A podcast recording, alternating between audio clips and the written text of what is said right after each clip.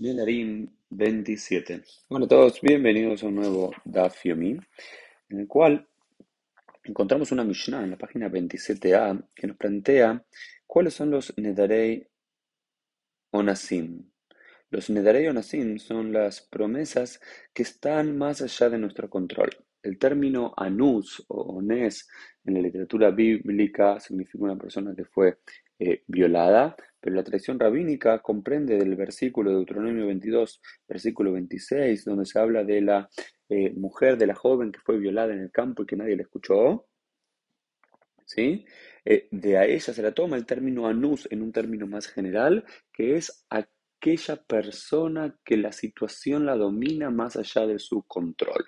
Una persona está anus cuando no puede controlar él o ella la situación que lo rodea. Y esto tiene implicancias en los nedarim, en los votos. ¿Cómo es esto?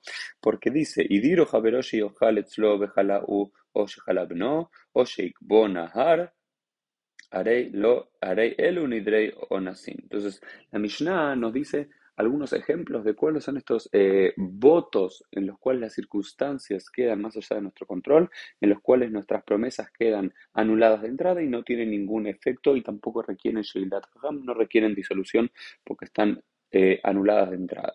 ¿Cuáles son esos casos? Por ejemplo, si yo digo, eh, prometo que mañana voy a ir a comer a tu casa y después o yo me enfermé o mi hijo se enfermó y no puedo ir a la casa, como el enfermarse está más allá de nuestro propio control, ese voto queda anulado y no necesito ninguna forma de anular o de romper aquella promesa.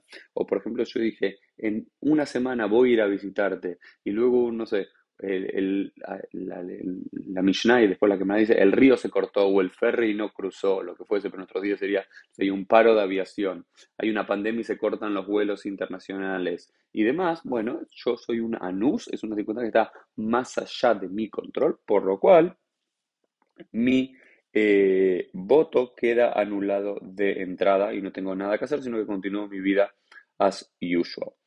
Eh, y lo interesante es que Rabba nos dice